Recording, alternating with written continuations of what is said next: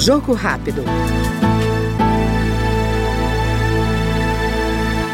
Comissão de Desenvolvimento Econômico aprovou o projeto que libera equipamentos e materiais usados por atletas de alto rendimento do pagamento dos impostos de importação e de produtos industrializados, o IPI. Segundo o relator da matéria, deputado Josivaldo JP, do PSD do Maranhão, a medida vai fortalecer os comitês olímpico e paralímpico, além das entidades nacionais de administração do esporte filiadas ou vinculadas a esses órgãos. O esporte de alto nível, aquele que promove os atletas ao estrelato mundial nas grandes competições internacionais tem uma dimensão muito importante do ponto de vista econômica, divulgando a imagem do país, movimentando toda uma indústria de publicidade, turismo, produção de materiais esportivos e atividade correlacionadas. No caso brasileiro, país de muitas carências, faz todo sentido que haja um esforço no setor público para reduzir os custos de preparação e treinamento destas equipes. De acordo com o texto, os equipamentos e materiais esportivos adquiridos com isenção de impostos